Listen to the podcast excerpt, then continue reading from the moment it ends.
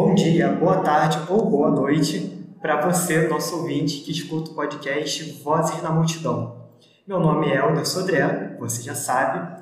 Hoje, infelizmente, a Carol e a Miranda não puderam estar conosco, mas, para a vossa alegria, eu estarei aqui apresentando o podcast com uma convidada muito especial. E a convidada, né, para você se sentir em casa, é alguém da família, da minha família no caso, a minha irmã Marisa. Oi, Helder. É um prazer estar aqui com todos vocês.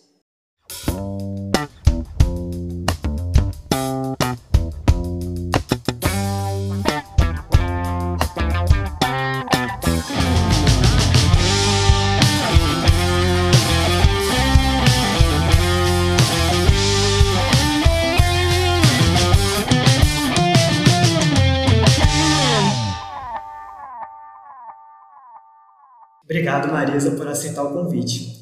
E hoje, na verdade, o nosso último episódio do ano, mas nós vamos fechar o ano relembrando o início do ano. Não vamos fazer uma retrospectiva completa, até porque muita coisa aconteceu no ano de 2021, mas nós queremos relembrar um acontecimento da nossa igreja que ocorre todo ano lá na Quaresma e que todo ano é diferente, mas esse ano deu uma certa polêmica, que foi a campanha da fraternidade de 2021. Então, para quem não lembra, né, a campanha da Fraternidade de, do ano de 2021 foi uma campanha ecumênica, ou seja, foi realizada pela Igreja Católica, né, pela CNBB, junto com o CONIC, que é o Conselho Nacional de Igrejas Cristãs, então reuniu a Igreja Católica e algumas denominações protestantes. Teve o lema Cristo é a nossa paz, do que era dividido fez uma unidade, e o tema Fraternidade, diálogo, compromisso de amor. Então foi uma campanha da fraternidade sobre união e diálogo. E aí, Marisa, o que, que você acha? Você lembra como foi essa campanha da fraternidade? Você acha que alguma coisa mudou no, da forma como a gente dialoga desde então? Eu lembro, assim, na campanha né, da fraternidade, lembro em cartaz, inclusive. E, para mim, eu acho que mais do que ecumênico, eu trabalho com educação inclusiva, né? Eu achei um tema e um cartaz muito inclusivo e eu acho que é um tema muito relevante para a gente falar nos tempos atuais. Com relação é, ao que mudou, é aquilo que você falou, né? A gente, infelizmente, tem a campanha da fraternidade no período da quaresma e depois, muitas vezes, nós esquecemos. Mas todo ano eu vejo temas muito relevantes e importantes de serem falados. O que é polêmico é porque precisa ser falado. Se a gente deixar de tocar em temas polêmicos, a gente não cresce. Então, acho que a igreja acertou em cheio com esse tema. A gente precisa falar de unidade, sim. A gente precisa ver o que temos em comum, afinal, todos somos seres humanos, todos temos a nossa fé. Então, acho que falar de ecumenismo e trazer um cartaz que remete à inclusão de todas as pessoas, acho que é essencial para o mundo de hoje. Exatamente, ainda mais que a gente vive num momento tão polarizado, né? Então, ainda estamos vivendo, talvez estivéssemos mais polarizados ainda no início do ano. Sim. E a gente vive esse momento em que é muito difícil ouvir a opinião do outro, é muito difícil você entender, por mais que você não concorde, você procurar compreender o que, que fez o outro, levar o outro a ter uma determinada opinião, a ter determinado ponto de vista. Exatamente. E não é só a questão do compreender. Eu acho que a gente está na, na questão do respeitar. Porque eu posso não compreender a sua opinião, Helder, mas eu preciso respeitá-la. Então, independente do meu pensamento e da minha posição, eu preciso respeitar a posição do outro, a fé do outro porque a gente fica, a gente está num mundo ainda muito sem fé. Então, falar de ecumenismo é trazer à tona a fé, independente da religião, a fé no sagrado. Eu acho que é isso que a gente está precisando, que a nossa sociedade, que as pessoas possam ter esse resgate da fé. E nada melhor do que um tema ecumênico para isso, onde a gente tem a união das religiões em busca desse, desse Deus, desse sagrado que nos cerca e que está no nosso dia a dia. É, exatamente, até porque, por mais que tenhamos diferenças entre nós, no fundo nós procuramos seguir o mesmo Jesus, usamos a mesma Bíblia, temos os mesmos mandamentos, então nada mais lógico até do que a gente procurar se unir em prol de temas comuns. Em alguns momentos, a gente realmente procura essa união entre os cristãos para, enfim, tanto para a vivência da nossa fé em conjunto, quanto até para melhorar o mundo, sabe? Estamos juntos aí nesse mundo e precisamos agir juntos também em alguns momentos. Sim, porque a gente está numa, numa época em que as pessoas buscam muito igualdade. E eu vejo que a gente não deve buscar igualdade, a gente deve buscar equidade Equidade está ligado ao respeito às diferenças. E é muito interessante você trazer esse tema né, e me convidar para estar aqui hoje, que é sempre um prazer enorme fazer parte desse podcast. É que ontem eu estava falando sobre isso no congresso e falava com relação ao respeito às diferenças, porque a gente tem muito medo do que é diferente. Mas nós esquecemos que nós somos diferentes e é isso que nos constitui como ser humano. A nossa identidade de espécie humana traz a diferença no seu cerne, digamos assim. Eu não posso dizer é, nunca tratar todos como iguais. Nós somos iguais em direitos, isso sim. Com relação aos direitos, todos temos os mesmos direitos, mas com relação à nossa identidade, não. Cada um tem uma impressão digital diferente da outra. Mesmo gêmeos idênticos têm personalidades diferentes. Nós somos irmãos e somos totalmente diferentes, fisicamente um pouco parecidos? Sim, fisicamente um pouco parecidos mas o jeito de ser, personalidades diferentes. E isso precisa ser respeitado. Por que, que a gente consegue compreender esse respeito? Quando a gente fala a nível biológico, mas quando a gente fala a nível religioso, a gente tem essa dificuldade. E a gente tem um Deus, como você falou, que nos une. Então nós temos um ponto em comum. E essas diferenças é que fazem a humanidade crescer. Não é quando todos são, é, quando todos são iguais que se cresce. A gente cresce quando a gente tem diferença. Diferença de opinião leva a uma discussão e essa discussão leva à concretização de outras ideias. E é isso que vai expandir a nossa mente, expandir o nosso jeito de ser, expandir a nossa vivência como ser humano e muito mais, né? Expandir o nosso ser cristão, expandir a nossa fé, que a nossa fé possa chegar a todos os povos independente da sua religião, mas a fé nesse Deus, a fé nesse sagrado que nos traz tranquilidade, que nos traz paz de espírito, que nos traz perseverança e que nos traz compreensão que o outro é tão importante quanto eu. Eu acho que a campanha da fraternidade ela traz isso, essa unidade. E aí repetindo, né, o que eu falei, a unidade não significa que somos todos iguais, não é nos respeitarmos com as nossas diferenças e juntos crescermos. Por isso eu acho um tema extremamente relevante, apesar de polêmico. Como eu falei, né, temas polêmicos precisam ser falados. A gente precisa falar aquilo que poucas pessoas têm coragem de falar. Então a igreja foi muito sábia com essa campanha da fraternidade e eu acho muito legal vocês trazerem esse resgate agora no final do ano, porque a gente passa despercebido durante muito tempo e é algo que tem que ser uma constância na nossa vivência, né? Tem até uma música, eu não sou muito boa de cantar e nem vou cantar aqui, tá? Fique calmo, fique tranquilo com isso. Mas tem uma música do Padre, Padre Zezinho que fala, né? Tenho irmãos, tenho irmãs aos milhões de outras religiões. Pensamos diferentes, oramos diferentes, pregamos diferentes, mas numa coisa nós somos iguais buscamos o mesmo Deus, buscamos o mesmo Pai, queremos o mesmo céu, sofremos os mesmos ais. Então é isso. Eu acho que o Padre Zezinho foi brilhante, né? é um grupo de cantores de Deus que canta, e eu acho que é isso que a gente precisa viver. Eu tenho irmãos, tenho irmãs aos milhões em outras religiões. Que bom que pensamos diferente, porque temos o mesmo Deus, temos o mesmo Pai, queremos o mesmo céu e choramos os mesmos ais eu acho que você tocou em um ponto muito importante aí, em vários pontos muito importantes, na verdade. Né? Um deles é essa questão de que nós somos diferentes.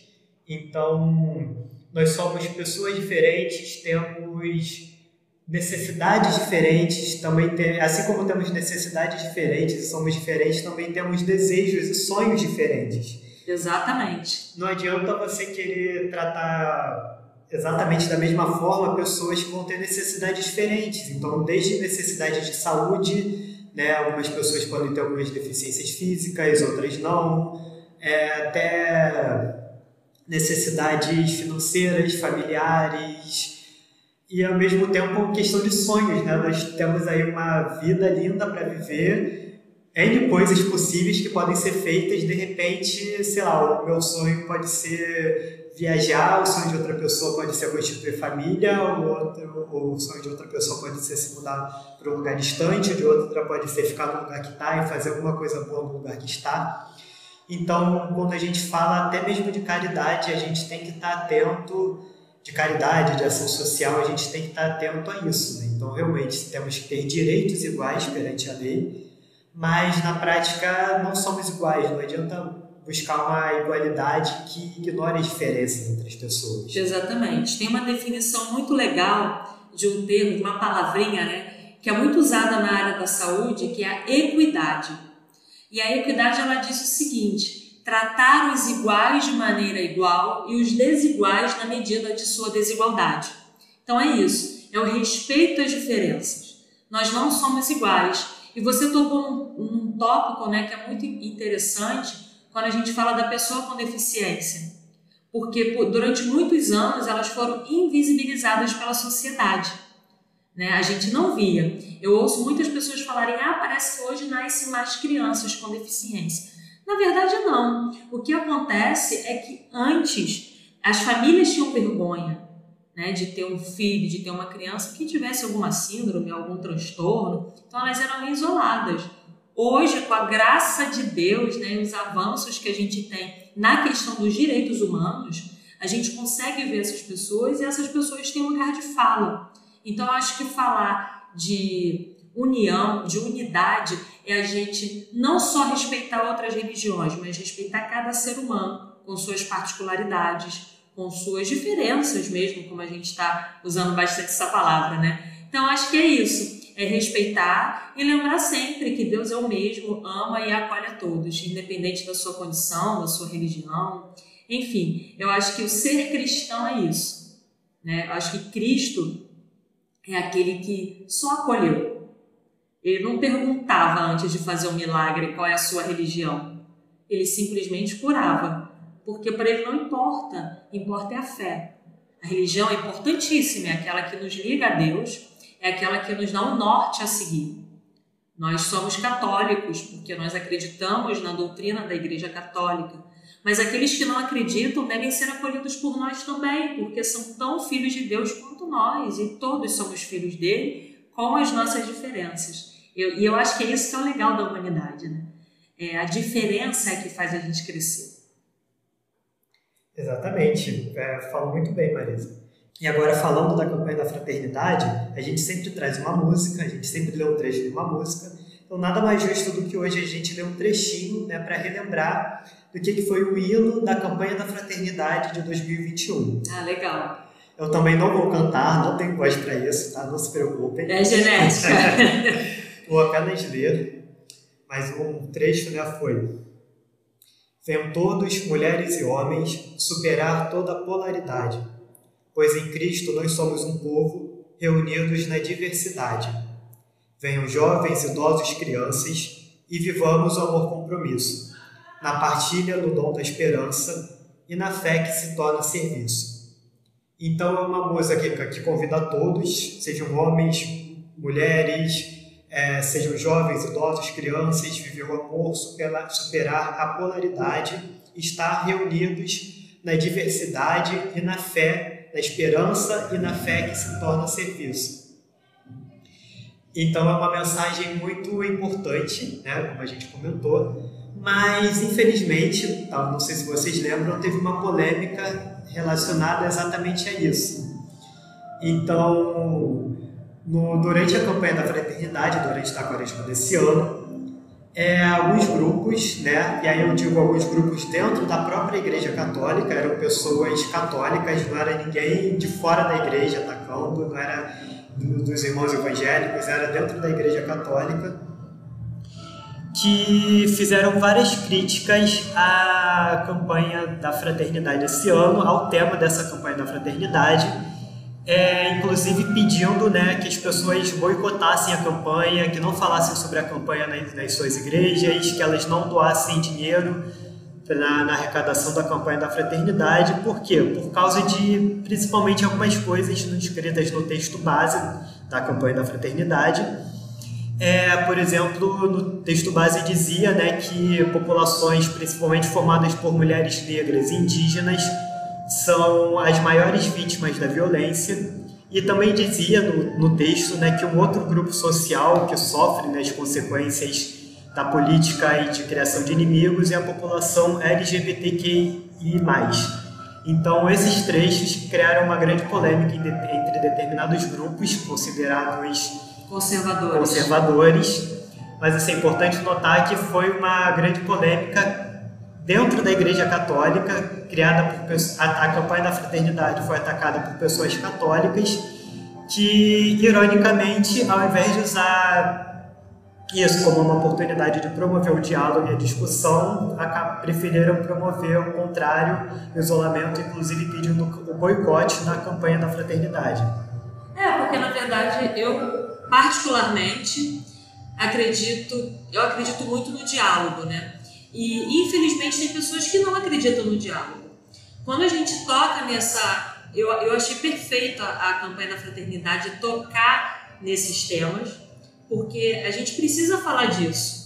E, claro, a gente sabe que a Igreja Católica é muito grande, nunca vai agradar todos, vão ter pessoas que não vão concordar, mas a gente precisa falar. E por isso que a igreja foi muito sábia trazendo esse tema, tocando nesses assuntos sim, porque a gente tem que falar sobre toda pessoa que é marginalizada pela sociedade, independente de quem seja. Porque, e aí é muito legal, porque quando a gente fala de inclusão é isso. Não, a gente não vai falar só da pessoa com deficiência, a gente vai falar da mulher, do negro, do indígena, da comunidade LGBTQIA, porque são as pessoas marginalizadas. Como a gente está discutindo aqui, nós somos iguais em direitos. Onde estão os direitos humanos? Somos todos seres humanos. Então a igreja tem que trazer isso à tona, sim. A questão do direito é igual para todo mundo. E todo aquele que for excluído pela sociedade é aquele que tem que ser acolhido por todo cristão. Como a gente tem que sempre lembrar do papel do Cristo, né? E aí eu lembro de Padre Zezinho novamente. É amar como Jesus amou, né? É chorar como Jesus chorou, pensar como Jesus pensou, viver como Jesus viveu. É isso. Eu acho que é se colocar como Jesus faria nessa situação. Como Jesus se colocaria diante de uma violência doméstica? De que lado que ele ficaria? Ele ficaria do lado do opressor ou do lado do oprimido? E aí eu tenho certeza, por ter morrido numa cruz, que ele ficaria e fica do lado do oprimido. Esse é o lado do cristão. O lado do cristão tem que ser sempre daquele que é excluído, que é marginalizado, para que essa pessoa possa ter dignidade. Eu acho que essa é a questão e esse é o nosso papel enquanto seguidor do Cristo.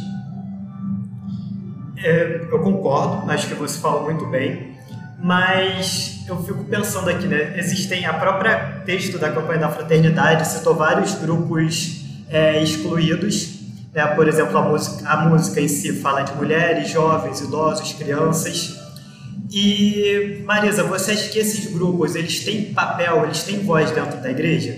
Porque na igreja a gente é chamado a ser diferente, né? A ser a mostrar que a gente pode viver em paz e harmonia com os irmãos, no amor de Deus.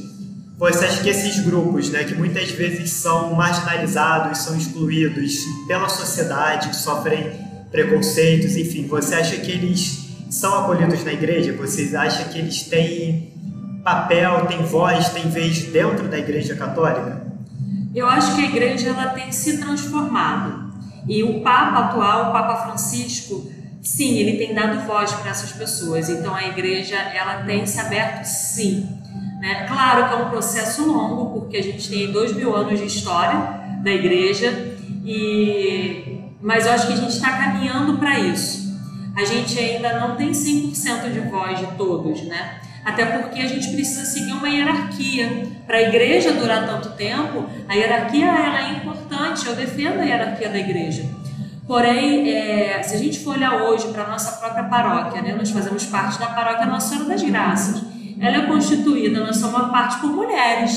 que levam a igreja, que tem voz, que são coordenadoras, que atuam veementemente. Por quê? Porque a igreja hoje dá esse espaço para as mulheres.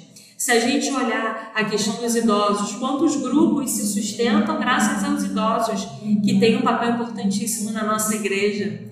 Hoje a gente tem uma catequese que acolhe a todas as crianças. Então, sim, a igreja está se abrindo e sim, os leigos hoje têm mais voz e vez do que no passado. Né? Se a gente for comparar historicamente, hoje a gente tem muito mais voz do que a gente tinha, justamente por essa coragem de se abrir e de tocar nesses temas, mesmo as pessoas conservadoras não concordando. E aí o Papa Francisco é perfeito nisso, né? Eu tenho muito amor e carinho por esse Papa, porque ele traz esses temas sem medo e ele acolhe a todos. Exatamente. Eu acredito que a igreja está dentro de uma sociedade. Então, infelizmente, alguns problemas que a gente vê na sociedade acabam sendo reproduzidos muitas vezes dentro da igreja, dentro das paróquias, dentro das nossas comunidades cristãs, assim como são reproduzidos dentro das famílias, das casas, da, das escolas, dos ambientes de trabalho, assim por diante. Mas por outro lado, a igreja é chamada exatamente a ser uma luz no mundo. Então ela é chamada a pensar criticamente sobre esses problemas à luz de Cristo, à luz, sob a luz da fé e procurar fazer uma transformação. Então, tanto uma transformação interna quanto uma transformação da própria sociedade. Então, independente né, da, de como a igreja é, porque assim, por mais que a gente tenha nossa doutrina, nós tenhamos nossos dogmas, isso, isso também, isso ainda permite uma série de ainda como é que eu posso explicar? Ainda permite uma, uma certa. Liberdade? Isso, uma certa liberdade de como a gente vai seguir esses ensinamentos na nossa vida pessoal. Até porque, é, por mais que tenham coisas que sejam essenciais à nossa fé, a nossa vivência ela se. Ela, ela se é renova, ela é diversa e ela se renova a cada dia, a cada ano, né? inclusive o próprio tempo litúrgico, como o tempo do advento que a gente está vivendo agora, nos convida a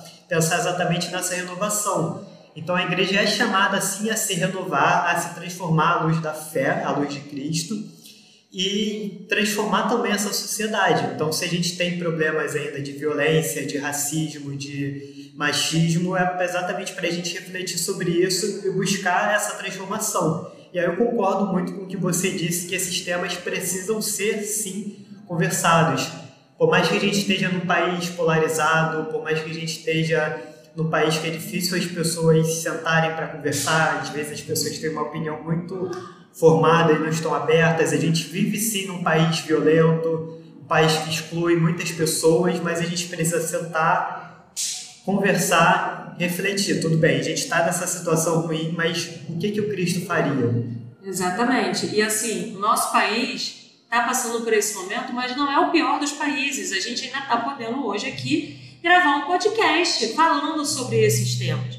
Então não é o pior país, a gente ainda tem diálogo e a gente tem que aproveitar essas oportunidades de diálogo que a gente tem. E é, é isso que a gente não pode fugir. Não é porque o outro pensa diferente de mim que eu não vou dialogar com ele, justamente ao contrário. É porque ele pensa diferente de mim que eu tenho que dialogar com ele.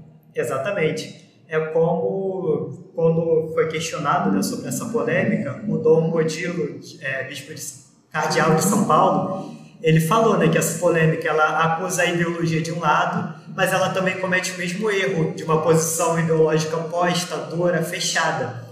Tudo que não precisa numa campanha da fraternidade ecumênica, quando o objetivo é realmente aproximar as igrejas, é promover uma iniciativa boa, juntos nos aproximar mais. Exatamente isso. Foi perfeita também a fala dele. Porque não adianta, se eu acuso o outro de uma ideologia, então eu também tenho que estar aberto ao diálogo. Se eu não estou, então na verdade quem é que está errando? Não tem certo, não tem errado. A gente tem que estar aberto ao diálogo. E é isso que todas as campanhas da fraternidade vêm trazer: abertura ao diálogo dos temas mais polêmicos que estão na sociedade, como você falou. Né? Muito bem é, a gente, na verdade, é um reflexo da sociedade. Então, e aí, se a gente for olhar, todo ano é isso que as campanhas da fraternidade vêm trazendo. O que está mais que está mais em voga na sociedade é aquilo que a campanha da fraternidade vem trazer. Exatamente. E aí, pensando nisso, Marisa, eu ainda não sei eh, qual é o tema da campanha da fraternidade do ano que vem. Provavelmente já foi decidido, mas eu ainda não pesquisei. Mas existe algum tema que você gostaria, você acha que é importante, que você gostaria de ver em uma campanha da fraternidade no futuro? Ah, é, eu acho que qualquer tema que a igreja trouxer vai ser muito válido, né? Mas eu, eu, eu sou eu sou muito defensora né, dessa questão da equidade.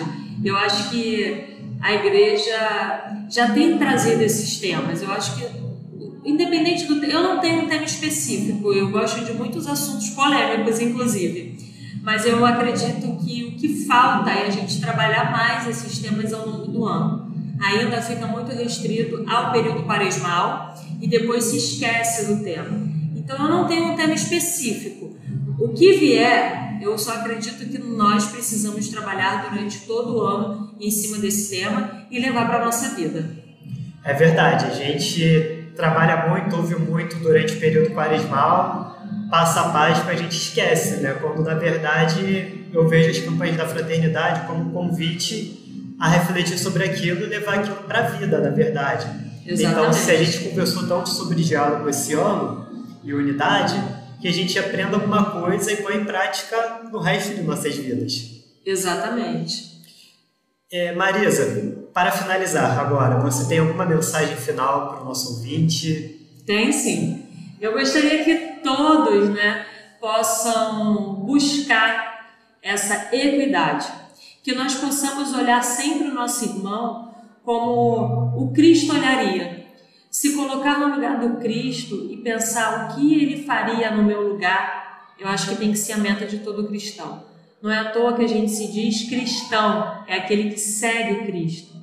Que a gente possa, a cada momento da nossa vida, por mais que muitas vezes a gente se ache incapaz, lembrar que somos capazes sim, que Deus nos fortaleça, fortalece, né? Deus nos fortalece a cada dia, que possamos lembrar disso e que nós possamos ser autênticos cristãos, acolhedor, acolhedores de toda e qualquer diferença.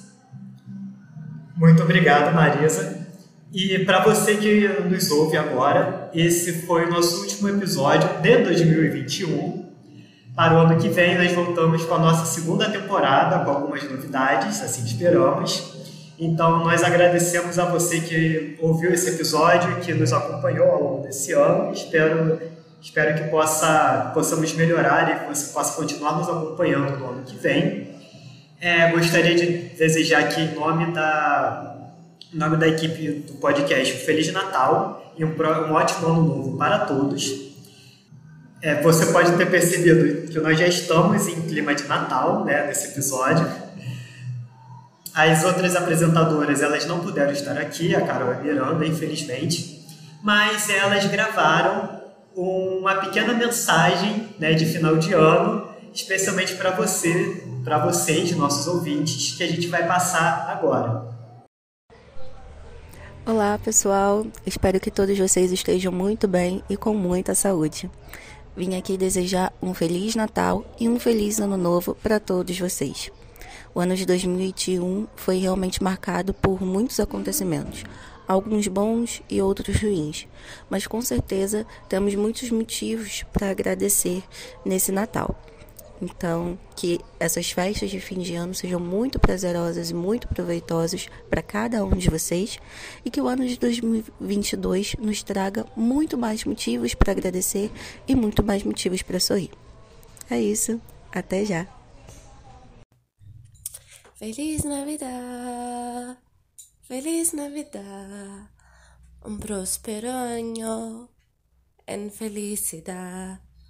Olá pessoal, aqui é a Miranda. Comecei com essa música que adoro ela. É, eu não pude estar nesse último episódio por motivos de uma leve gripe.